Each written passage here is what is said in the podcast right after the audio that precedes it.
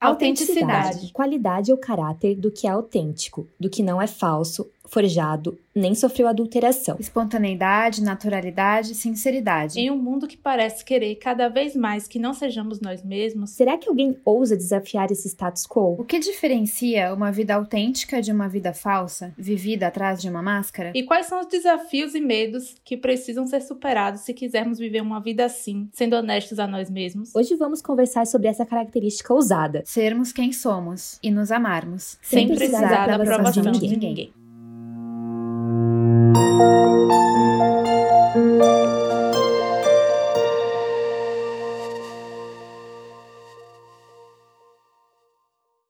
Oi, amiga! Oi, gente! Tudo bom? Oi, amiga! Hoje tá um episódio demais, hein? Hoje temos convidado. Eu sempre fico com vergonha quando tem convidado, gente. Que luta! Ai, tô muito feliz. que Eu já me convidei demais. pra casa dele quando foi pra São Paulo. Então eu Ai, sou, se assim, a cara de passa. pau do grupinho, né? Ciboteira, ciboteira. Mas, gente, o episódio de hoje é um das, daqueles que a gente já sabe que vai ser mega especial sem nem ter começado, né? Uhum. A gente tem um convidado muito, muito querido hoje, o Diego, amigo de Vita da Moni. Di, se apresenta aqui pra gente, pros nossos ouvintes, e conta um pouquinho sobre você e sobre como você conheceu a Moni também. E... E, bom, queria agradecer primeiro a oportunidade. Eu sou fã número um desse podcast, escuto É todo verdade. segunda-feira. É verdade. A gente aguarda teu feedback toda semana. A gente fica É ansiosa verdade. pro teu toda feedback. segunda-feira, às vezes não dá pra ir escutar tudo indo pro trabalho, mas voltando eu termino, né?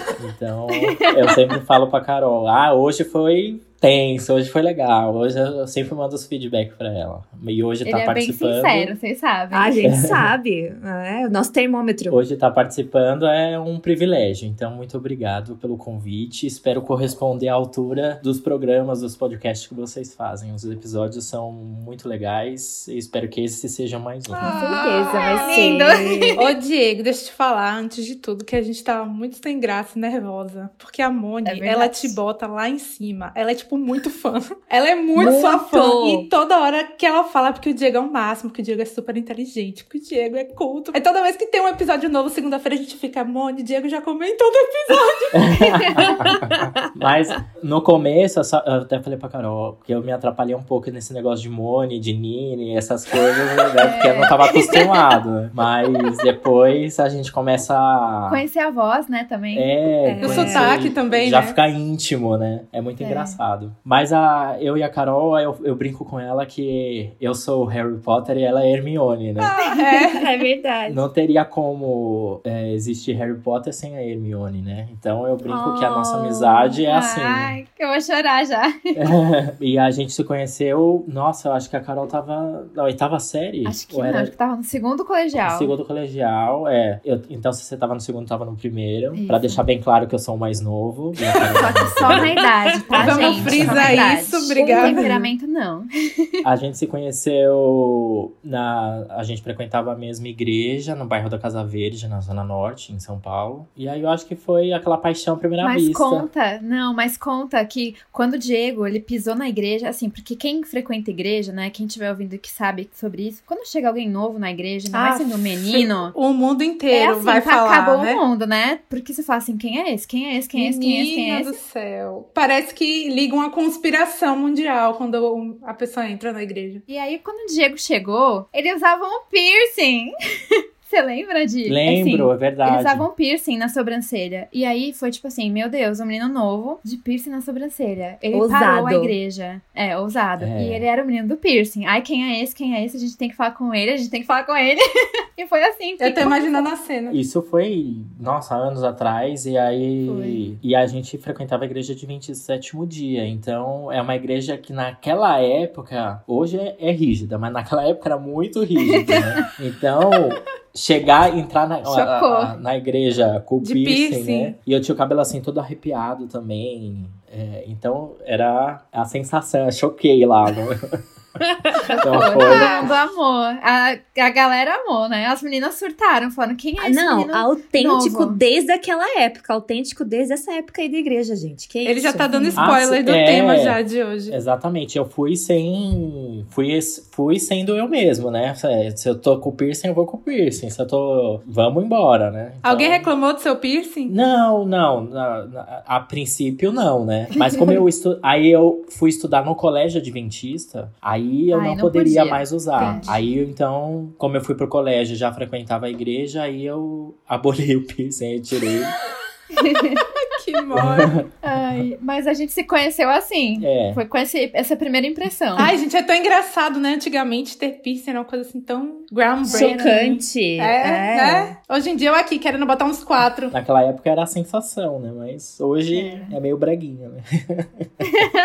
Mas e aí a gente ficou amigo nessa época. E aí continuou, né, até hoje. Eu lembro que você foi na minha formatura do terceiro colegial, tenho fotos. Gente, a formatura do terceiro colegial da Carol foi o, menino que foi o é, paraninfo, né? Foi. Nossa, era um político. O menino tinha. Ele demorou tanto. Ai, que horror. Olha, só, foi. só pela amizade mesmo pra ficar na formatura. Porque, Foi mesmo. A gente já fez, assim, coisas um pelo outro só pela amizade mesmo. ó, a gente já.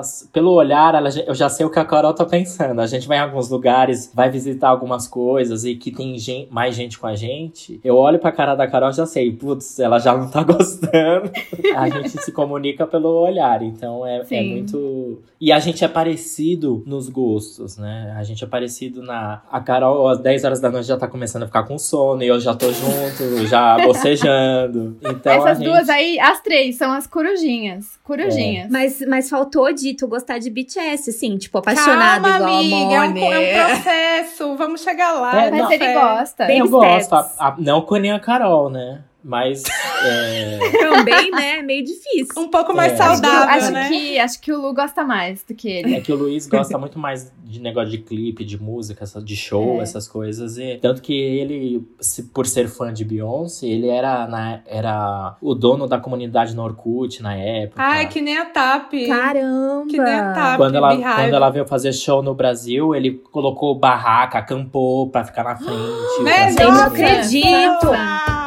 Gente, um porém, um porém, assim, pros nossos ouvintes, Luiz é o marido do Di, gente. A gente Ah, tá é falando do verdade. Luiz como se todo mundo Isso. soubesse quem é, né? Luiz, um beijo pra você. E a gente começou a namorar em 2012. E a Beyoncé veio no mesmo ano pro Brasil. Foi, a Beyoncé veio pra Salvador, gente. Eu não fui, eu tô arrasada. Isso, aí a gente foi. Ele queria ir no primeiro show dela, e o primeiro show dela foi em Fortaleza. E aí ele me fez ir pra Fortaleza. Aí não eu conheci acredito. Fortaleza. Então nós fomos, passamos um pra conhecer Fortaleza, fomos no Beach Park, essas coisas, mas fomos a princípio para o show da Beyoncé. Aí ele comprou. Imagina o Diego no show da Beyoncé, gente. Nossa, É, você ele é muito comprou um paciente. ingresso que que dava pra isso. entrar, acho que uma hora e meia antes de todo mundo. E era um ingresso limitado, acho que Ah, era pra. tipo, tipo soundcheck, né? Fã clube, né? Isso. Sei lá. E aí ele comprou esse ingresso, pagou uma fortuna na época. E aí a gente foi pro show da Beyoncé. E mesmo ele tendo esse ingresso, ele quis chegar às 6 horas da manhã. E os portões Ah, só Júlia! abriam. Júlia, É a Júlia, gente. Tem que chamar eu o e a Júlia arrependidas porque fomos pra fila seis da manhã, quando na verdade era pra ir três. Mas a gente ficou debaixo de um sol. O sol de Fortaleza, desde as 6 da manhã até as 4 da tarde, para entrar Socorro. Pro show começar, acho que às 8 da noite. Não, foi. E mas ele ficou na. A gente ficou na grade. Mas foi a experiência assim, única. Mas eu Amiga, não quero viver nunca vai dar mais. certo. Eu- Amiga, a gente vai conseguir, viu? Amém, amiga. Projeto menos cobertor na confiante. fila. Você contou como que a gente se conheceu, né? Mas e, e fala um pouco de você. Fala um pouco do Diego. Se apresenta, tenho- Diego. Quem é Diego? Quantos anos eu tenho mesmo, Carol? Ah, então.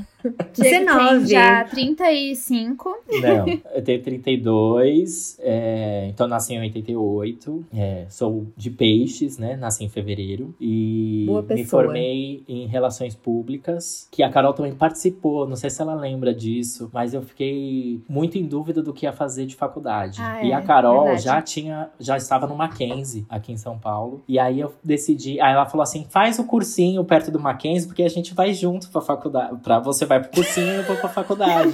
e aí a, Aí eu comecei a fazer o cursinho, o mesmo cursinho que a Carol fez, pra entrar no Mackenzie, eu acho que pra fazer publicidade e propaganda, se eu não me engano. Verdade, é verdade. Que pena, amigo. Esse é tão legal. Mas eu odiei o cursinho e fiquei. acho que não deu nem um mês no cursinho, desisti. E a Carol perdeu a carona. Ai, não, que tristeza! Mas aí eu me formei em relações públicas e já trabalhei numa editora que cuidava de uma revista é, importante no mundo gay, que hoje não existe mais, mas Trabalhei como produtor lá nessa revista e depois eu fui trabalhar na empresa da família que meus pais começaram. E aí, como a revista estava já falindo, eu decidi sair e trabalhar com os meus pais. E até hoje eu trabalho nessa empresa, eu cuido do departamento de RH e financeiro e é ah, isso. que luta, RH e financeiro. Guerreiro, Imagina, viu? A gente já tem spoilers que o dia é o pilar ali, né? Da empresa, de tudo. A gente já tem esse spoiler, né? É, verdade. É.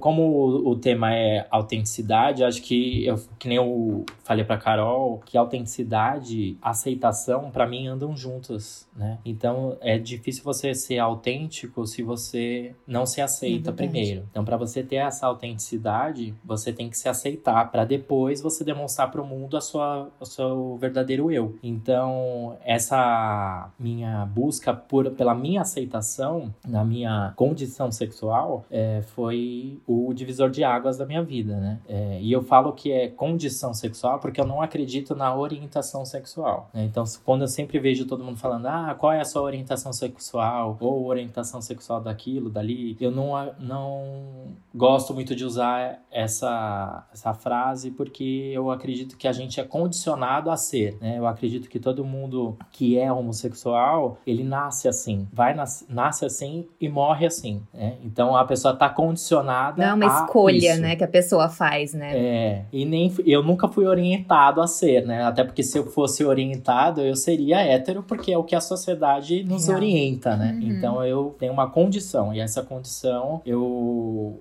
sofri bullying na escola de pequeno. E quando né? você sentiu de. Quando você sentiu, assim, quando você entendeu, assim, que você era gay? Então, eu sempre, desde pequenininho, eu, eu na escola sofria muito com isso. Dos meninos falarem, ah, viado, ah, bichinha, não sei o que, Ah, né, da criança é um turma. saco. Escola, criança. E aí, eu tenho um irmão mais velho, né? Ele é dois anos mais velho que eu e estudava comigo no- na, na mesma escola, no, no primário, no ginásio, né? E ele sempre me defendia, né? Sempre entrava ah, nas brigas, né? E eu sempre. Mas quando você é criança, você não, você não entende essas coisas, né? Porque eu sempre ficava mais com as meninas do que com os meninos. Eu não gostava de jogar futebol. Então, pra mim, na, na minha cabeça, eu era diferente, mas não entendia como, ah, eu sou diferente do conforme eles falam, né? Mas não, porque eu já ti- eu gostei das meninas na escola, escrevia cartinha de amor, aquelas coisas. né, Cartinha de Gostou amor. bastante de algumas meninas, né? Diga-se de passagem. Que É isso. Carolina? Como assim? Jogou na roda. Que exposed é esse aqui no convidado, gente? Baixaria. E eu acho que eu fui mesmo começar a entender essa, essa. Saber assim, poxa, eu acho que eu tenho alguma coisa de diferente. Eu acho que quando eu tinha uns 16, 17 anos. Mas quando eu saí do, do- da oitava série e fui pro ensino médio, eu quis sair dessa escola que eu sofria bullying e ir pra um lugar novo. Porque na minha cabeça eu falava assim: bom, vou pra um lugar novo, era de começar do zero, aqui ninguém me conhece. Então aqui eu vou ser conforme todo Você mundo quer que eu aceita, seja. Né? Tipo, não vão fazer. Isso, você aceita, não vou ter mais nenhum tipo de problema. E os meus, meus pais, né, a minha mãe me colocou num, num colégio muito conhecido na Zona Norte. Ele também não existe mais aqui na Zona Norte, fechou, mas era um colégio tradicional, renomado, era caro, um colégio caro, chamava Salete. E aí eu fui estudar no Salete, eu me matriculei lá, e era muito caro, assim, meus pais não tinham condição, mas mesmo assim eles fizeram. Aí compraram uniforme, compraram os livros, né, fizeram todas aquelas coisas, e eu fui lá pro, pro colégio. Eu falei, bom, então É agora o teu momento. Agora vai, né? E aí, quando eu cheguei, no- logo nas, na- no primeiro mês de aula, eu era muito engessado, porque eu falava, não vou abrir a boca, porque senão todo mundo vai falar, vai começar a me zoar. Não, eu era duro, Ai, né? tipo um Eu trauma, andava, né? Acho que, é, fiquei com trauma. Então eu não, se eu tinha alguma dúvida na aula, eu nem perguntava. Não acredito! Ai, tadinho. Eu ficava. Tadinho, ficava eu tô quieto rindo com respeito. gerar- Mas você tinha amigos? Alguns amigos foram dessa escola onde eu tava, foram para pro Salete também, mas era tipo duas, quatro pessoas, assim. Uhum. né? E aí deu uma.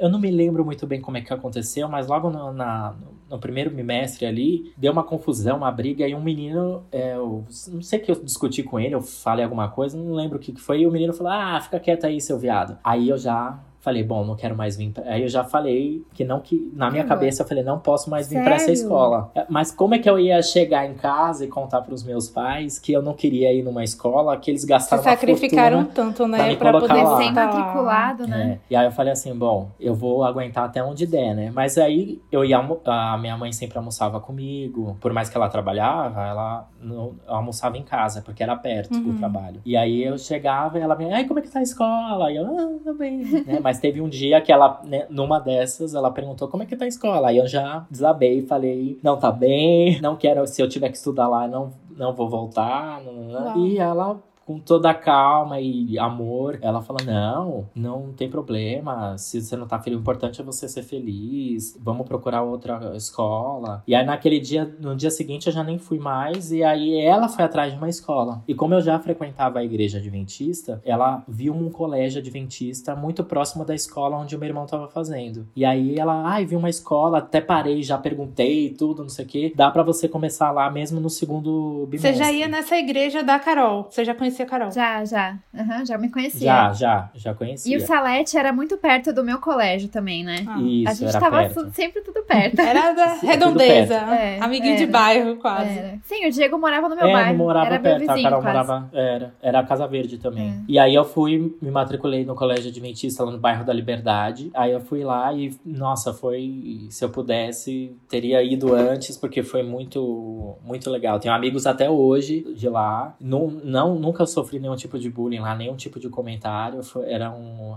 era uma classe bem legal, bem unida. Então eu, eu me identifiquei bastante. E aí, por eu me identificar bastante, viver tranquilo, aí esse, esse assunto começou a parte de aceitação comigo mesmo, né? E aí, quando eu comecei a, a minha faculdade de Relações Públicas, eu comecei a cobrança da família por começar a trabalhar. Ah, você precisa ter um estágio, você precisa não sei o quê, né? E aí, o meu irmão trabalhava num- numa agência de publicidade, em que essa agência de publicidade, o dono, comprou a revista aonde eu fui trabalhar, que era a revista G Magazine. Ah, famosa?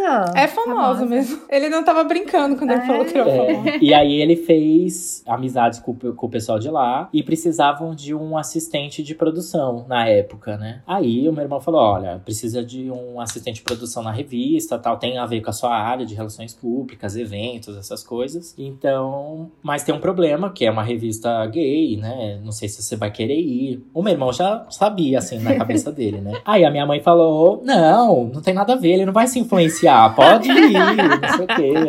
Não, mas é real, não se influenciou por causa da, da revista, né? Não foi por É, causa da verdade, revista. é verdade. É. E aí eu fui, fiz a entrevista e fui trabalhar na, na, na G Magazine. E, e chegando lá, foi o, o primeiro e único chefe que eu tive, que é o, o Juliano. E ele foi meu padrinho de casamento, porque a gente tem uma amizade forte até hoje. Juliana, um beijo. E ele me ensinou, eu, eu falo assim que ele foi. Eu, eu brinco com ele, sempre nos aniversários eu mando texto e sempre falo a mesma coisa pra ele, que ele foi. Ele, ele é mais velho do que eu, mais de 10 anos, né? Então eu sempre. Eu acredito que ele veio primeiro, fez todas as coisas de errada que tinha pra fazer, passou por todas as coisas de errada que tinha pra passar no mundo gay, essas coisas, pra ele poder um dia me encontrar e me ensinar e não deixar eu fazer nada de errado. Então, nesse meio, tudo que eu aprendi, todas as coisas que, que eu vivenciei foi porque ele tava do meu lado, me ensinou e falou assim: não, ó, toma cuidado com isso, não faz isso, faz aquilo. Ele, e ele sempre me expôs a, a, a realidade. Né? Por ele ser mais velho, ele falava, olha, e ele ter sofrido preconceito, se eu sofri preconceito de bullying, ele sofreu mais, do que eu, né? E a próxima geração sofre muito menos hoje, né? Porque graças a Deus o mundo evolui e, as- e os adolescentes evoluíram nesse quesito também.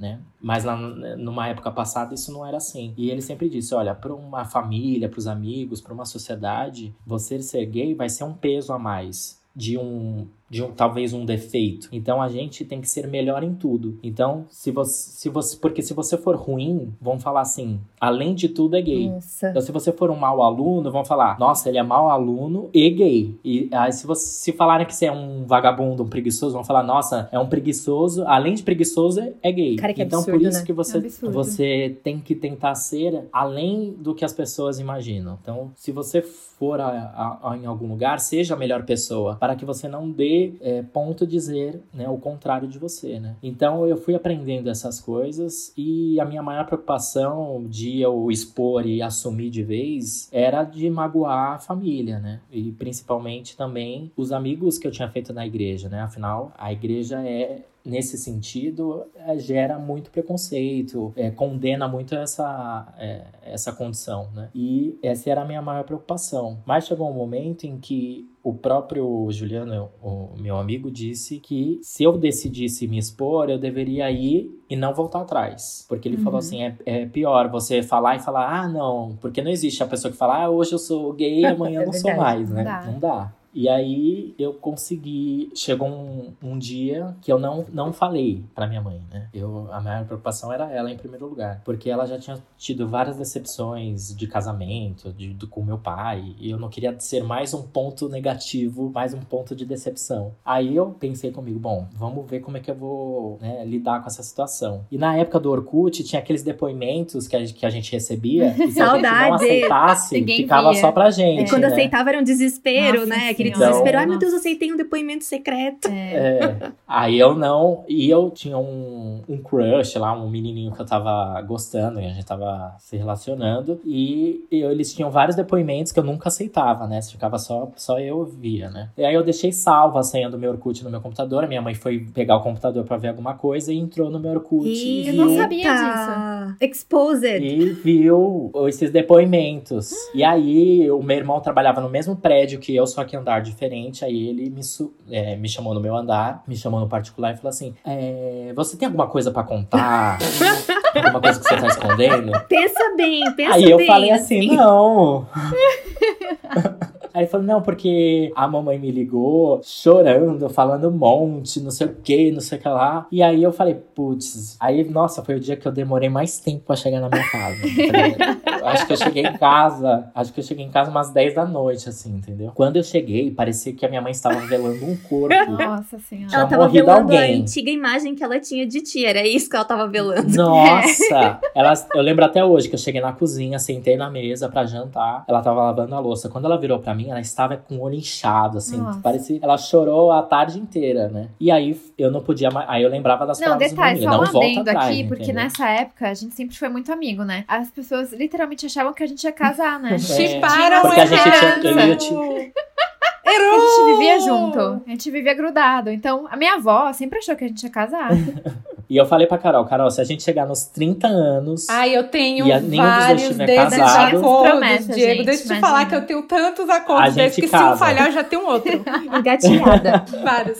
Até o meu convite pra Carol de casamento, pra ela ser madrinha do meu casamento, foi justamente. Eu foi. falei isso pra ela. Eu falei, infelizmente não vou poder casar com você, porque eu estou chegando nos 30 anos e vou casar. Aí você fala pra ela, mas eu, posso, mas eu posso te adotar, amiga. É. Ô, Diego, você tava falando várias coisas. Antes que você mude a etapa um pouco da sua vida, eu fui pegar a caneta para anotar, porque você falou tanta coisa. Que eu fiquei tendo um brainstorm, assim, tipo, sabe, sobre tantas coisas. Porque realmente a gente não para pra analisar a condição do outro, socialmente falando, né? E nós, principalmente, eu acho que a gente que veio de uma época, anos 90, anos 80, nós não fomos criados. Claro que, assim, nossos pais deram a melhor educação que eles podiam pra gente, tá? Mas socialmente falando, nós não fomos criados a ter o respeito pela condição diferente do outro, seja ele por quem ele gosta, seja ele pela cor da pele, seja ele pelo gênero. A gente sempre vai ter alguém que vai sofrer de alguma forma por ser diferente dentro de um ambiente, né? Uhum. E você falou isso na questão da escola e eu fiquei imaginando, porque hoje em dia o bullying ele é tratado tão de uma forma assim tão séria, tão pesada nas escolas e quando você pensa que na nossa época era muito pior. Era normal, porque era uma coisa era, normal, era uma coisa normalizada. Você tira isso da TV assim, às vezes eu fico vendo programa de comédia nesses canais antigos, assim, tipo Viva, e ficar vendo programas de comédia e a sátira, né? e você fica assim, gente, isso hoje não passava na televisão. Mas nem a pau uhum. aprovaria um programa desse, assim, pra passar na televisão. E aí eu queria nem que existia você... a palavra bullying. É, né? nem. Não Nas músicas, nada era respeitado. Não tinha, não tinha esse limite, né? Da sua liberdade com a liberdade do outro, o direito do outro de ser respeitado. E a Moni falou, quando a gente tava decidindo o tema do podcast, que a gente ia falar sobre autenticidade. Aí a Moni falou assim: ah, o Diego é a pessoa mais autêntica que eu conheço. Que a impressão que a gente tem de você, que a gente não te conhece ainda tão a fundo, é de que você é uma pessoa, tipo assim, só assim, quem quiser que aceite, eu não vou mudar por causa das outras pessoas, eu sou assim e tal. Mas eu queria que você contasse um pouco sobre a sua jornada de como isso aconteceu. Se você sempre pensou em você, você sempre exerceu essa coisa do autoconhecimento, você sempre soube quem era o Diego, ou teve uma hora que sua ficha caiu você falou assim, ai, nossa, eu não sou assim, sabe? Eu sou assado. Ou nesse momento, nesse momento que você teve que se expor, assim, que você realmente viu, ah, eu sou assim e vai até ter que ser assim. Até a sua personalidade mesmo. Se você antes se importava com o que as pessoas pensavam e aí depois você não se importou mais, virou uma chavinha, como é que foi? Eu tenho uma, uma, uma psicóloga, porque agora eu tô empolgadíssima que eu faço terapia, agora eu tô me achando que eu faço terapia. E a psicóloga, ela falou para mim isso, uma coisa que me marcou, que ela fala que a nossa mente, o nosso coração é como quartinhos escuros dentro da gente. E a gente só pode tratar ou cuidar do que tá ali dentro quando a gente consegue ver, quando a gente acende a luz do quartinho e a gente toma conhecimento que aquelas coisas estão ali. Que enquanto eu não sei que aquilo tá ali, eu não posso lidar com aquilo, seja de forma positiva, seja de forma negativa. Então eu queria que você contasse um pouco essa sua jornada assim de autoconhecimento e autenticidade um pouco nesse caminho assim. Por muito tempo eu me condenava porque por eu ser assim, né? Porque eu cresci num ambiente cristão, né? Cresci com, com as regras da igreja, né? E para mim isso era pecado. Então, e eu tava condenado. Então eu tinha que várias vezes é, tomando banho, chorando, pedindo para Deus, clamava mesmo para que eu fosse diferente, que eu não poderia ser nessa condição, né? E isso era bem complicado comigo mesmo, né? E eu, e eu não podia dividir isso com ninguém. Os né? seus pais eram eu... da igreja também? Ou era só você em casa? Não, é, só o meu irmão que não. Mas eh, a minha avó, eu, começamos todos a irem a, pra igreja por causa da minha avó. Uhum. Mas é o que eu falei, a, aceitação, a autenticidade e a aceitação, para mim, andam juntas justamente por causa disso. Enquanto eu não me aceitei, eu não poderia fazer com que os outros me aceitassem, né? Uhum. Então, Uhum. e eu só pude ser eu mesmo quando eu me aceitei. E aí, para mim, se o outro ia aceitar ou não, já não fazia tanta diferença. Porque eu já estava bem comigo mesmo, né? Eu já tinha Mas me o seu aceitado, né? grande, o seu grande dilema, eh, pelo que eu entendi, era sua mãe, né? A reação dela, né? Sim. Como que veio a coragem pra conversar com ela aquele dia? Quando ela... Sabemos que foi uma coragem meio casa. que forçada por É. causa do Orkut, Da né? situação, né? Sim, é. Não, eu acredito que é coisas de Deus mesmo, porque tinha que ser naquele momento e foi. E eu não lembrei das palavras do Juliano falando, não arreda o pé, né? Não fala que, ai, já que agora foi, agora vai, entendeu? E seja que Deus quiser. E foi isso, eu falei que eu tava me relacionando com essa pessoa, que eu tava gostando e tal, mas que nada ia mudar, eu continuava sendo a mesma pessoa. É o discurso que todo mundo faz, né? Mas a minha mãe, nossa, ela surtou. Assim, foi bem complicado mesmo, é, ao ponto de ela me levar pro psicólogo. Se tivesse um exorcista, ela me levaria. Minhas amigas foram Sim. levadas, tá? Ai. Minhas amigas foram levadas no padre, em pastor, em tudo que tu imagina, assim, pra exorcizar É. o demônio de dentro. E não, não mudou E Eu nada. lembro que eu lembro que você comentou uma vez que seu pai aceitou bem mais fácil do que sua mãe. Sério? Olha. É, porque meu, o meu pai, ele é muito na onda da minha mãe, né? É que meu pai, ele não é muito transparente ao ponto de ele falar a opinião dele. Ah, Mas tá. se a minha mãe falasse, tá tudo bem, então pra ele tava, tudo, tudo bem. bem, Se a ah, minha mãe falasse, tá tudo mal, então tá tudo mal. Então ele é muito do que a minha mãe falava. Mas eu lembro de um dia que eu tive que cobrir uma festa de, da revista e eu cheguei muito tarde em casa. Acho que eu cheguei, era de manhã, assim. Saí à noite e cheguei sete horas da manhã. Uhum. E eu tinha que buscar o carro na minha casa para levar o menino que estava comigo. Aí eu toquei a campainha, minha mãe veio atender a porta e ele estava do meu lado e tal. Aí ele, oi tia, bom dia, não sei o quê. A minha mãe Bom dia, Tudo nem bom? respondeu, né? Amado. E aí, quando eu voltei pra casa, eu levei ele pra, pra casa dele. Quando eu voltei pra casa, ela falou assim: é essa vida que você vai levar. Porque se for essa vida que você for levar, você pode pegar suas coisas e ir embora dessa casa. Nossa. E aí eu falei assim: bom, eu não, não vou poder me mudar. Eu sou assim e, e não tem como isso mudar. Então eu vou ter que ir embora. E aí, como ela viu que realmente não era uma brincadeira, viu que realmente não era uma situação passageira e que era uma coisa séria, ela começou a mudar, começou a aceitar também. Então ela viu que eu não tinha, pelo contrário, eu tinha mudado pra melhor, porque eu já não era aquela pessoa introspectiva, eu não era mais aquela pessoa fechada. Você perdeu o medo, né? medo de ser triste. você, assim, sem medo de julgamento, porque você já tinha se aberto pras pessoas importantes pra você. Sim. Verdade. Então eu falei, como a minha mãe já sabe, então agora eu posso ser quem eu sou, porque a pessoa mais importante do mundo para mim já sabe, então uhum. o resto é resto. E, e, aí as coisas começaram a mudar, né? Aí, nossa, mudou muito, muito, muito. E aos aos poucos ela foi entendendo que eu continuava sendo a mesma pessoa, né? Não modifiquei em nada, pelo contrário, eu acho que eu, no nosso relacionamento só melhora cada vez, cada dia né? Eu e minha mãe somos muito ligados, um muito. em carne. Muito, muito, muito. Muito. E depois disso, nunca tivemos problema. Aí a, com quem eu me relacionava, ela conhecia, dormia em casa. E sempre foi assim. E até hoje. E aí eu conheci o Luiz em 2012. A gente começou a namorar em 2012. Depois disso, a gente foi decidindo que. É, decidindo que. Ah, vamos casar então. Porque eu achava, ah, eu achava que eu nunca ia casar, né? Porque eu falei, ah, eu não quero casar assim, casar de, de casar, né? De ter cerimônia. festa, de ter cerimônia, né? Eu falava, é, era um preconceito comigo, né? Pra você ter ideia, eu já era, já, já tinha uma, me aceitado, mas eu tinha esse preconceito, né? De falar, pra que uma coisa dessa? Não tem necessidade. Eu falava pro Luiz. E o Luiz já não. O Luiz fala, não, Luiz eu é só festeiro, caso se gente, for. É, só caso se for com festa, com cerimônia, com tudo que tiver direito. E aí ele, ele, a gente se programou e fizemos o que era pra ser uma festa normal, se tornou uma festa Foi assim. O melhor melhor, a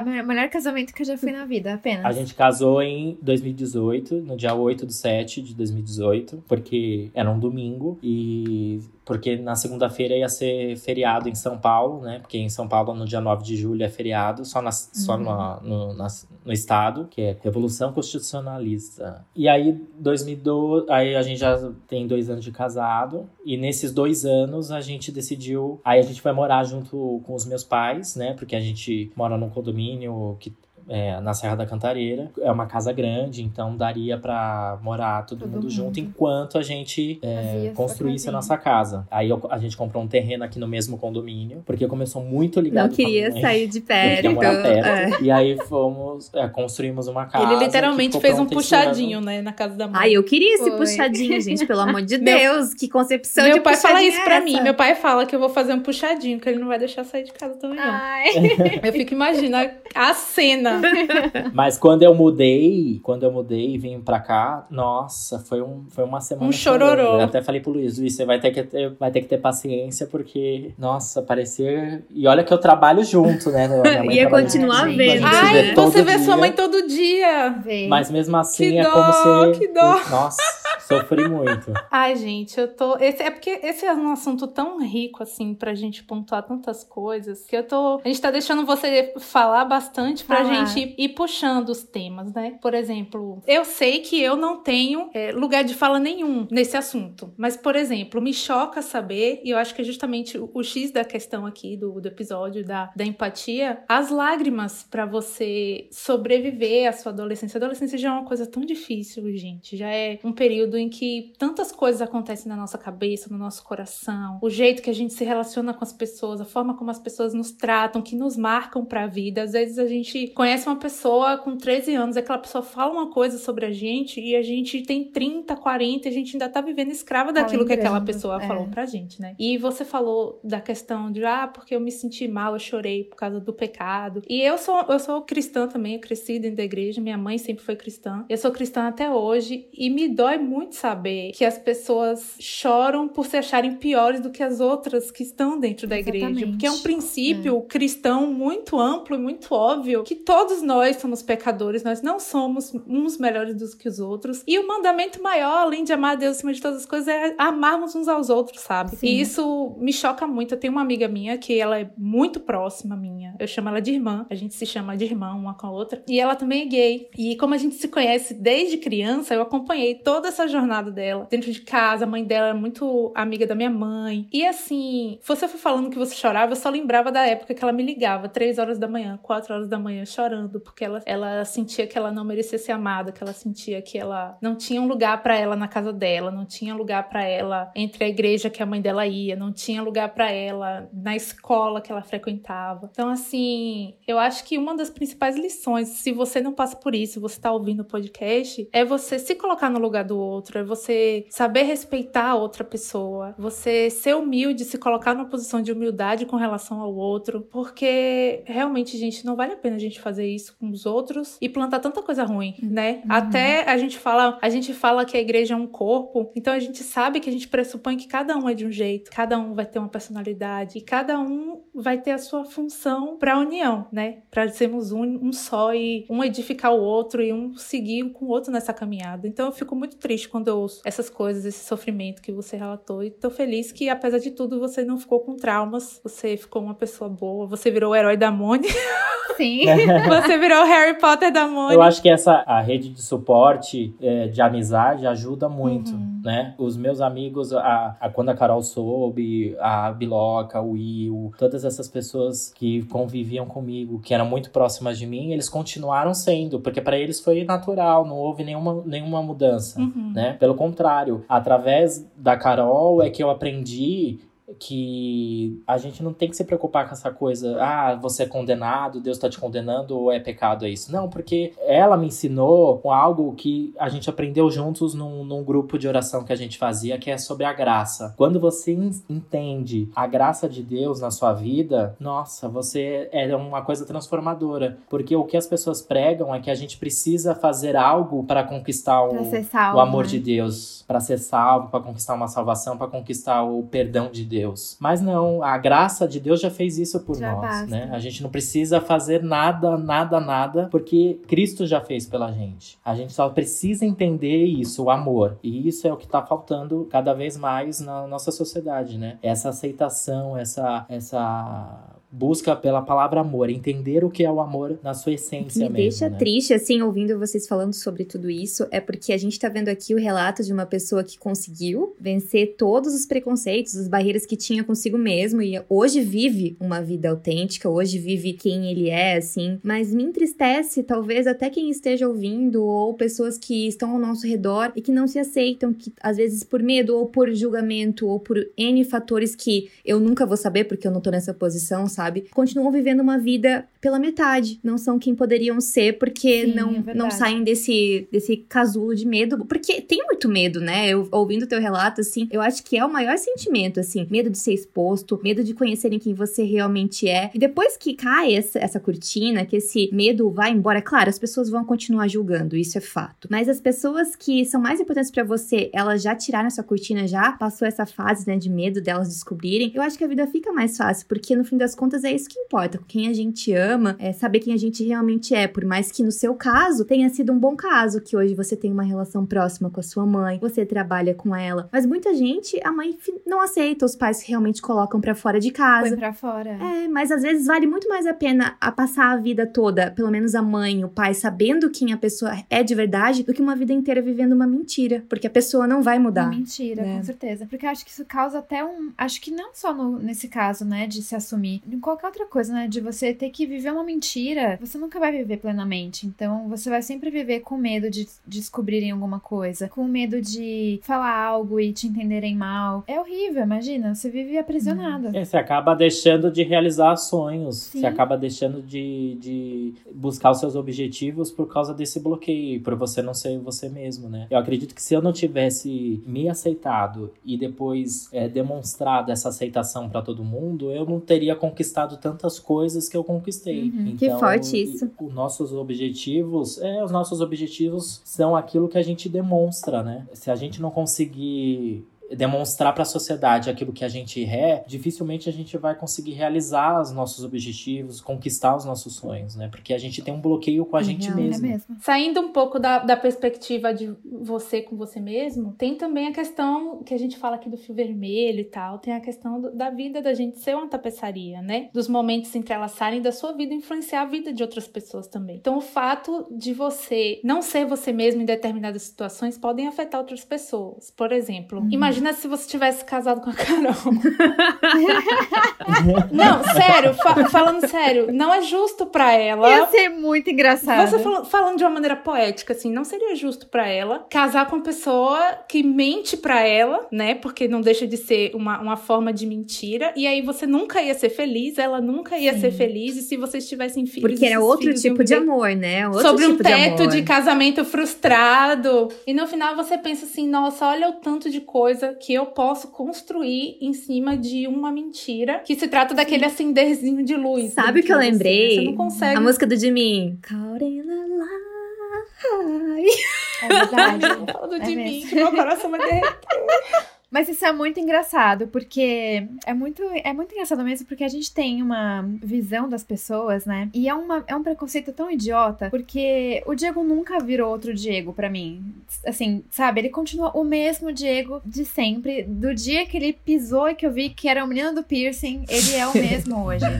Só que Melhorado, melhor. uma versão melhor, uma versão atualizada. Melhorada. Mas o que você falou, é, Nini, é muito verdade. Eu acho que quando a pessoa, uma pessoa tem essa audácia, essa coragem de, de se expor, né, de ser vulnerável, de mostrar quem ela verdadeiramente é, ela inspira outras pessoas a fazerem o mesmo também, né? E ouvindo a experiência do Di, né, e tendo acompanhado muito de perto também cada etapa, a gente se sente mais corajosa também, eu acho, para dar passos em direção às pessoas que a gente quer ser, é. né, amigas? E, amigo, depois dessa decisão que você você teve, né, de ser verdadeiro e ter coragem de ser quem você é, você acha que você ficou mais corajoso ainda em outras áreas da sua vida? Ah, sem dúvida, eu acho que buscar o, os meus objetivos foi mais com mais segurança, né? Porque se, se eu tivesse um bloqueio comigo, certamente buscar o, a realização dos meus sonhos, os meus objetivos ia ter um bloqueio também. Uhum. Mas a partir do momento que eu já estava exposto para família, para amigos, né, e já todo mundo já sabe sabia sobre o meu verdadeiro eu, quem eu era, para mim o resto foi muito mais fácil digerir, né? Porque uhum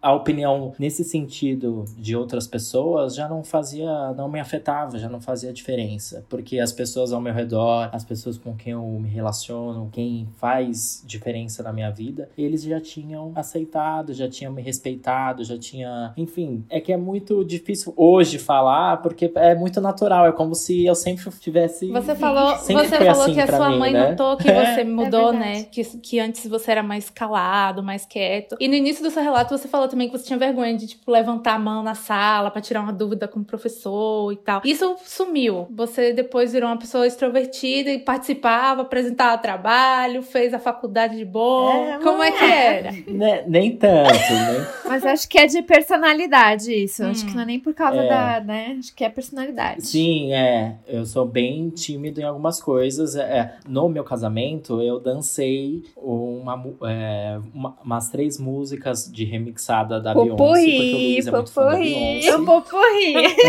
Gente, medley, medley. E foi uma... Um, uma quebrando tabus mesmo, porque foi. Eu acho no que dia do... foi, acho que isso aí exigiu, olha, se não tanta coragem ou quase tanta coragem para se assumir, dançar em público. É, eu nunca sim. imaginei que você faria isso. Que prova de amor. Porque eu tenho a Carol, a Carol vai poder falar, eu tenho sérios problemas em fazer coisas em público. Tem. Uma vez na igreja, eu fui convidado para fazer é, oração. Para estar tá na frente da igreja é a oração, a oração principal, destaque, no culto principal. No microfone, destaque, no microfone. É. No microfone, ah, segurando o microfone. Segurando o microfone. E aí, quando eu comecei a fazer, eu tava tão nervoso, eu, eu tenho essa, tive essa crise de ansiedade. Ai, e aí, eu comecei a tremer muito, que o muito, microfone não muito. parava na minha mão. Não, tremia inteiro, igual vara verde. Todo mundo começou a ver na igreja e, nossa, foi péssimo, assim, foi uma experiência horrível. As pessoas, tinha gente, tinha senhorzinho na igreja até achando que eu tava recebendo um, um, recebendo um santo. É, já iam falar assim, gente, exorciza, né, alguma coisa. E no dia do meu casamento, quando eu entrei na, na cerimônia, teve toda aquela a, a marcha nupcial, teve trompete, teve todas aquelas coisas. E quando eu tava atrás da cortina, assim, pra cortina abrir pra gente entrar no corredor, eu comecei a ter a crise de ansiedade. E eu falei pro Luiz, não vou... Porque a gente entrou juntos, né? Tava, já tava todo mundo no altar, os pais, os, os padrinhos. padrinhos. tudo, e a gente, e a gente lá esperando pra entrar. E eu falava pro Luiz, eu não vou conseguir, eu não vou conseguir você não vou conseguir entrar, não vou conseguir entrar. E eu já comecei a me tremer inteiro, assim. Tanto que na gravação, eu odeio ver, ver, a gravação do casamento, é. dá pra ver nitidamente que eu estava muito, muito, muito nervoso. E aí, quando abriu a cortina, eu não conseguia andar no corredor. Luiz se puxando. Travou, travou. O Luiz foi muito, muito sábio. Aí ele parou. Aí, num, um pouquinho perto da entrada, assim, a gente tinha caminhado uns três passos, ele parou, olhou para mim, me abraçou e falou: calma, que a gente vai conseguir, vai dar tudo eu certo. Eu já tava e... com o coração na boca. É, e aí é, eu continuei, a, a, a gente continuou, mas eu tava muito nervoso. Aí todo mundo chorando, né? Porque as, as pessoas, até as assessoras, falaram: gente, foi o casamento mais emocionante que eu já fui na minha vida. Não sei o quê. E ne, nesse momento eu falei: gente, ainda tem uma dança pra fazer. Não, não acabou ainda, né? Não, não era nada essa entrada. Não acabou né? ainda. Perto do que tinha ainda. Não venci o jogo ainda. Falta o poderoso chefão. Eu falei, gente, não, se eu já paguei esse mico agora na entrada, não vou, não, não tem como. o que, que eu vou fazer? E aí tava tudo programado já, a música com, com a banda, já tava tudo certinho, as assessoras, tudo, todo mundo certo. E aí a gente sentou para fazer aquela, ver aquela retrospectiva do dia, né? E aí após que quando acabasse essa retrospectiva do dia, é que ia começar a dança, né? Porque o Luiz tava, a gente tava sentado olhando pro telão, então ele ia continuar sentado, aí eu ia levantar e ia dançar. Aí eu falei, gente, não, o que, que eu vou fazer? Eu vou sumir daqui, né? Aí acabou a retrospectiva e começou a, a música da dança. Eu falei, bom, agora não dá, agora eu vou ter que ir. E aí, graças a Deus, deu tudo certo. E eu não sou uma pessoa extrovertida ao ponto de, no, em público, fazer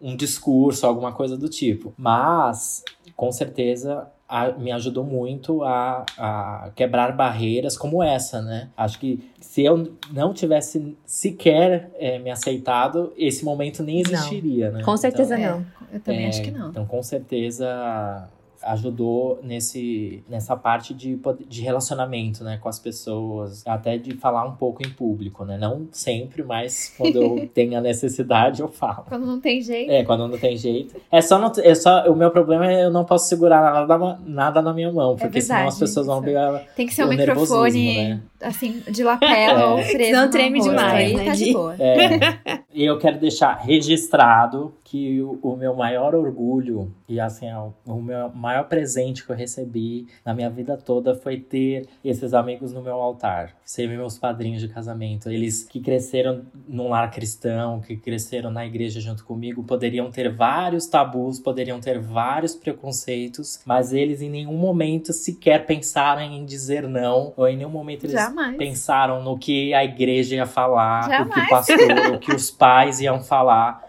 Então, a Carol, a Bia, o Will, a Biloca são pessoas que me deram o maior presente da uhum. vida, que é demonstrar o amor que eles têm por mim no meu altar de casamento. Eles estarem lá naquele momento especial e único na minha vida. Então isso eu vou carregar para sempre e não tem nem como agradecer eles por esse presente que eles me deram. Eu já quero chorar e eu nem tava lá.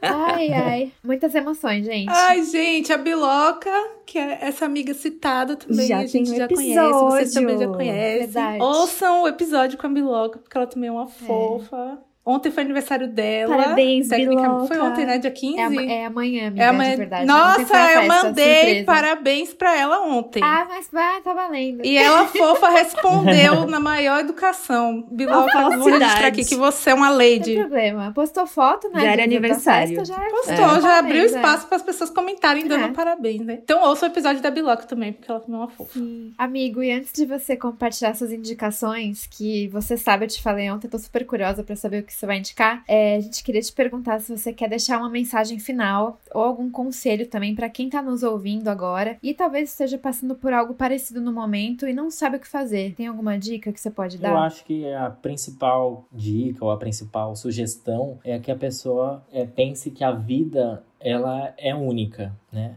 A gente tem vários momentos felizes, temos momentos tristes, porque nunca a gente vai sorrir todo dia. E eu, o Juliano sempre falava para mim: desconfie das pessoas que riem todo dia, porque não são verdadeiras. e é muito é real. real, né? Porque ninguém sorri, ninguém tá feliz todo dia, né? A autenticidade, a vida autêntica é ter momentos felizes, momentos tristes, momentos de risada, momentos de chorar. Isso é normal. Então, a vida é tão maravilhosa. Deus nos criou pra gente ser, ter esses momentos felizes também. Mesmo num mundo tão fragilizado, cheio de pecados, cheio de problemas, Deus fez a, a, a gente para que a gente pudesse viver em harmonia, em felicidade nesse mundo caótico. E caminhamos então, juntos, né? Se uhum. é uma vida única, que a gente possa ser autêntico, que a gente possa ser aquilo que a gente realmente é, que a gente possa é, devolver para a sociedade o nosso melhor, não o nosso pior ou o nosso escondido, né? Que a gente devolva para o mundo a nossa melhor parte. A gente só vai poder ser, ser melhor se a gente for autêntico, se a gente for nós mesmos. Então, não tenha medo de, de viver conforme a sua condição, né? A gente está condicionado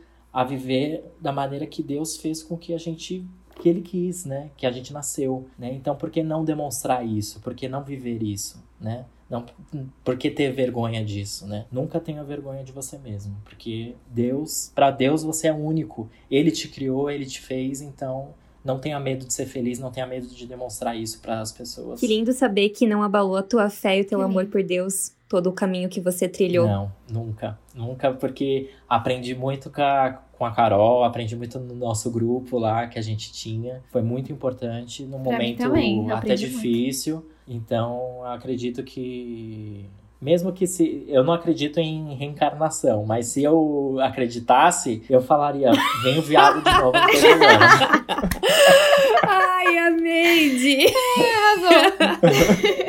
Ai, que gostoso. Ai, foi. gente, quando tem aqui. Quando tinha, né? A gente tinha um episódio o Conselho de Longe na época não tinha indicações. E o Diego foi uma das pessoas que reclamou, foi. fez uma reclamação. Foi na Reclamou. ouvidoria desse podcast reclamar que não tinha indicações da semana. Então agora, esse peso é com ele. Por favor, Diego, suas indicações, estamos ansiosos. É, a Carol estava curiosa, né? Muito. Mas o filme, eu vou deixar um filme de, é, que tem a ver com o tema. E é um filme que eu indico a todo mundo ver. É até quem quem me fez assistir esse filme, assistir no cinema, quando estreou, foi a, foi a Biloca e o Will. A gente foi no cinema juntos e eles já tinham visto esse filme, eles falaram: não, vale a pena ver de novo. Se vocês quiserem, a gente vai de novo e assiste com vocês. E chama O Rei do Show. É um musical, é um filme musical de que conta a história de, do, do P.T. Barnum, que é o criador do entretenimento, né? Que ele que fez surgir os, o, os showmans, o circo, né? Então o elenco é fantástico, é um tem a Zendaya, tem, é isso que eu perguntar se era com ela. É eu quero muito ver esse filme, porque eu sou fangirl dela. Lindo. É muito, tem é, a Michelle Williams, tem Will Jackman, tem, nossa, tem é muito bom. vários. É, é de peso, assim, o elenco. E a trilha sonora é um, um Show à parte. Uma coisa, um espetáculo à parte. E a música já é do filme também, hum. porque foi, uma, hum. foi a música que eu e o Luiz escolhemos pra gente entrar no salão, né? Depois da cerimônia, né? Então a banda tocou essa música, foi que de é arrepiar, a This gente. Foi de arrepiar. Que fala justamente isso, das pessoas que são excluídas pela sociedade por causa de alguma coisa, mas eles estão dizendo lá, eu, eu sou eu mesmo, né? Então eu tenho meu valor, né? Essa, essa sou eu, essa sou é, essa pessoa, não tem nada que eu não, não tenha dignidade, não tenha nada que eu não, não tenha é, poder para ser digna, né? Então é uma música que foi indicada ao Oscar, não ganhou, mas foi indicada. E é maravilhosa e é emocionante de, de ver é, no YouTube, se quem tiver oportunidade, coloca lá para ver o ensaio deles uhum. é, pro filme. Eles, eles choram, é muito emocionante, é, é muito legal. E de livro, eu sou apaixonado pela Disney pelas coisas da Disney. É, tanto que no, a sala de espera do casamento, a orquestra só tocou músicas da Disney. Ai, que lindo! De todos os temas. Foi muito linda. a gente, na nossa lua de mel, a gente passou, foi conhecer a. Já tinha conhecido a Disney de Orlando, mas não conhecia a da Califórnia, que foi onde tudo começou. Então a Disneylândia mesmo lá na Califórnia a gente conheceu na nossa lua de mel. E o livro eu vou deixar do Walt Disney, O Triunfo da Imaginação Americana, que é a, é a biografia do Walt Disney, que conta a história dele desde pequeno até é, a construção da, do Walt Disney World, quando ele faleceu, que ele não viu o projeto pronto, né? Ele foi o idealizador, mas acabou não participando da inauguração e não vendo como tudo ficou. Verdade. Conta a história dele da pobreza, quando ele inaugurou os estúdios, a criação do Mickey. É um. Ai, um deve ser muito inspirador. conta a história dessa figura que, para mim, é o maior gênio do entretenimento, da, da imaginação que a gente já teve, né? Até hoje. Eu nunca vi o filme, mas eu acho que não tem nem na Netflix nem no Prime, né? Não tem, não é tem. É perfeito, gente, é perfeito, é perfeito. E eu lembro, Nossa, é eu lembro não, que vale a, a trilha vale sonora a desse filme ficou muito tempo no topo da Billboard. Tipo, ficou, muito porque tempo. Porque o Namjoon também indicou aquelas. Lembra que o Namjoon indicou? ele postou, gente, quando ele viu o filme. Enfim, é lindo, assistam, vocês vão amar. Nós três, a gente é muito fã, eu, Carol, Carolinas aqui, a gente é muito fã de One Class, que é um drama coreano que tem na Netflix. E esse drama tem uma personagem que é uma mulher trans, e ela sofre uma situação bem desgastante quando ela tá participando de uma competição na televisão aberta, que, querendo ou não, a, a sociedade coreana ainda é muito preconceituosa, sim, não tá acostumado a conviver com o diferente, né? Então ela sofre uma situação bem constrangedora, bem embaraçadora, assim, para ela. E uma amiga dela, né, a, na verdade a chefe dela, é, liga para ela e fala um poema que ela leu no livro que tem tudo a ver com a trajetória dela e que também tem tudo a ver com a trajetória do Di, essa trajetória de, de descobrir quem ele é e ser mais autêntico. Então eu vou ler aqui esse trechinho do poema. Eu sou uma rocha, podem me ferir, eu nem vou piscar, porque eu sou uma rocha. Podem me surrar, eu sou a rocha mais sólida. Podem me deixar no escuro. Eu sou uma rocha com luz própria. Não quebro, não viro cinzas e não viro pó, porque eu desafio a natureza. Eu sobrevivo. Eu sou um diamante. Ai, já queria chorar aqui já, né? Ai, linda. é muito linda, né? Eu tô lembrando da cena do. Ela entrando na porta, assim. Nossa, essa cena é demais, gente. Sério. Muito linda. Di. Ah, não tenho nem Ai, Di, eu tô tão feliz. Você acabou de realizar o sonho da Moni, Di. Muito obrigada, obrigada por isso. Porque a gente falou Vamos convidar o Diego? Eu falei não, assim, gente, a gente convidou o Diego já e ele tinha dito não já. Faz um tempão já. Foi! Eu já. É. Ela negou com você, inclusive, o convite. Não, o Diego não vai participar, é. gente. Mas, ai, amigo, obrigada, de verdade. Te amo muito, muito, muito, muito, muito, você sabe. Eu também. Te amo Muito obrigado. Sempre. Eu adorei muito legal. Agora você é fã em dose dupla, porque eu participei já desse projeto. E está de pé. Quando fizer um ano, a gente grava direto aqui da Serra Pelo da Cantareira. Ai, que Deus! Eu já tô com a roupa de ir. Eu não tenho nem roupa pra ir, minha filha. Eu tenho que comprar uma roupa pra ir. Só vou ver passagem. muito Di, obrigada, muito Di. obrigada. obrigada pelo seu tempo, pela sua vulnerabilidade, pelas suas palavras pelo seu exemplo. Obrigada, amigas. Obrigada, por cuidar, sim. É, por cuidar obrigada, também amigas. da Moni, também por todos esses anos. Muito obrigada, Di. Não, obrigado vocês. Eu, como ouvinte, vou falar para todos os outros ouvintes, muito obrigado a vocês por fazerem a gente toda segunda-feira escutar coisas maravilhosas. Então, muito obrigado por vocês terem ah. feito esse projeto. Então, eu acho que todo mundo gostaria de falar isso para vocês, que escuta, que, que ouve todas as segundas, que vocês continuem fazendo a gente é, poder imaginar, poder ser ser humanos melhores. Ai, para, né? garoto! Dicas, Ai, meu Deus, socorro! Ai, gente. Gente, muito obrigada. obrigada. Gente. Uma boa semana obrigada, pra vocês. gente. Boa semana pra vocês. Sim, um beijo. Fiquei feliz que vocês se conheceram, mesmo que por enquanto virtualmente. Só, só. por enquanto. Depois a gente já tá de malicuia lá. Só por enquanto, por favor. É. Boa semana. Boa semana, gente. Um boa beijo. Semana. Um beijo, gente. Beijo. Faltou a. Faltou, né? Vamos. O que, que a gente fala? Vamos dar. Vamos dar. Ai, gente, eu sempre esqueço disso no roteiro, desculpa. Ai, não fala isso, Di. Não fala, eu, quero, eu quero botar mais uns quatro. Não, na Hashtag sincero, tá, Ah, gente? tá, a hashtag tá dele. Já tava chateada. É, não, na sobre... Já posso começar a falar do tema? Vai então? falando, Vai do falando, podcast é tudo seu. seu. É. Já vai, já vai? Então vai. Tá, taca lepau. Eu não consigo mais esquecer a informação de que Luiz é fanboy. Eu não consigo mais esquecer essa Total. informação. Que o Di fez a apresentação Luiz da Beyoncé, né, no casamento. É. Ai, amigo, sempre tem referência de BTS Ai, o no Di meio tá aqui, podcast. Diego. O, o tá aqui, ó. É, a- mora ali o de mim, tá no quarto de Quem Carolina. dera. Quem... Eu ia morar lá também, se ele morasse lá. Eu também. Mó, te amo. Mas o que, que é a pergunta mesmo? Já esqueci desculpa que eu a cortei. pergunta, amiga. Falando de mim, eu Eu tô parada ali na parte da Mônica que fazer a pergunta. Eu só tô esperando ela fazer. Ah, Mone, eu vou, deixa eu falar. É, Deixa eu fala em falar, alguma então. coisa. Eu tô falando mais Do com fio vocês duas, vermelho. por favor. Você falou do quê? Nem lembro agora. Ah, de Eu tô só aqui mentira, é escutando o verdade. Diego É, falar. Eu tô achando, coisa- ai, que lindo, aplaudindo. Eu tô aqui, ó. Eu tô achando demais, porque é tão bom ouvir essa história sendo re- recontada, né? Porque eu já. Como eu sei disso faz tanto tempo, tem uns detalhes que eu não lembro mais. É a idade, Carol. Cria essa. Nossa, gente, os cachorros aqui. Tô ouvindo. Tá chovendo muito aqui. Começou, tipo, a cair um mundo aqui. Aí também, Cindra? Ai, tomara que venha pra cá, porque tá muito calor. Ah, se eu cair é Nossa, por isso, amiga. então. Ai, eu queria tanto uma chuva, gente. Aqui tá um calor tão... Nossa, qualquer coisa, se eu cair é tá por isso, também. então. Eu. Pai, tô gravando. Que luta. De novo. Erro de gravação. É. E queria saber de vocês, assim, vocês também passaram por essa jornada de autoconhecimento que leva a essa Meu? Deus, já pulou pra essa pergunta, amiga? com que a gente. isso? Menina, você já tá no final. Você já respondeu.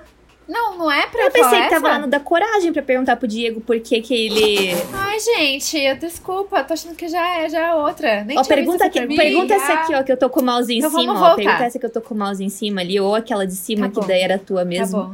Eu pergunto, Que tá roxinha, que tá roxinha. eu pergunto, mas acho que essa aqui a gente já respondeu, não foi? Da coragem? Aqui, ó, talvez essa parte aqui, será que não? Não sei. Tá. Tá bom.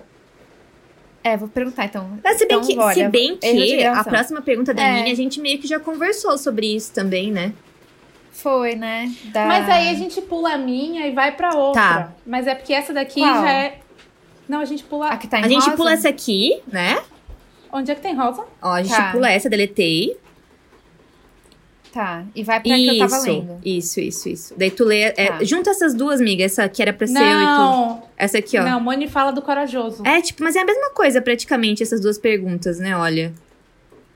Isso, é mesma verdade. coisa. Não, né? mais ou menos. Eu entendi essa do, do... Você ficou ainda mais corajoso, tipo, em outros processos da vida dele. É, eu acho que podia ser essa Isso. aqui já, porque a parte de Tipo cima assim, a gente meio depois que de você ter- conversou, ter né? Tipo. sido corajoso nessa área da É, sua vida, verdade. você foi corajoso em Melhor. outras É. áreas e você perdeu o medo de. Melhor, a gente tá aqui Isso, isso, improvisando de hoje, desculpa. Então tá, eu pergunto isso. Ai, E a eu já quero ver música, o filme, eu já quero ler o A livro. música, Cadê, Você viu, Carol? cadê Júlia, Você nunca nossa viu? conta do Amazon Prime, pra gente comprar esse livro As sem duas frete? não viram quê? ainda? Não. Ah, a Lili já viu. Lili já viu, né? Eu tá sei falando? que esse filme é famoso porque eu sou a louca da Billboard. Oi? Tá vendo as escutando? Da Billboard. Eu não tô É a escutando. internet. Júlia? Ah, agora foi, agora foi. Agora precisamos da música, Di. É, Ele disse. Já foi, amiga. E eu falei. Falou sim. Ele falou que era a trilha Falou. do filme, amiga. Não. A trilha sonora do Ah, filme. tá. É que, A é que a minha internet É, tá, a This tra- tá travando. Provavelmente travou nesse, nessa parte. Na é, hora tá que terrível a minha internet, meu Deus. Igual você tá travando aqui pra mim um Aff. pouco. Tá travando Tá pra tipo mim assim. também. Toda semana isso. Toda semana, af. Mas tá. Então, Lili. A Lili, você a Lili fala do Iteon, né? Ah, Tá. sim, tá. É, A gente agradece o dia ou a gente já finaliza aqui? A gente fala. pô, Vocês estão me escutando? Então, Ai, tá. Eu vou falar o poema aqui, daí depois a gente que finaliza. luta, que luta. Isso.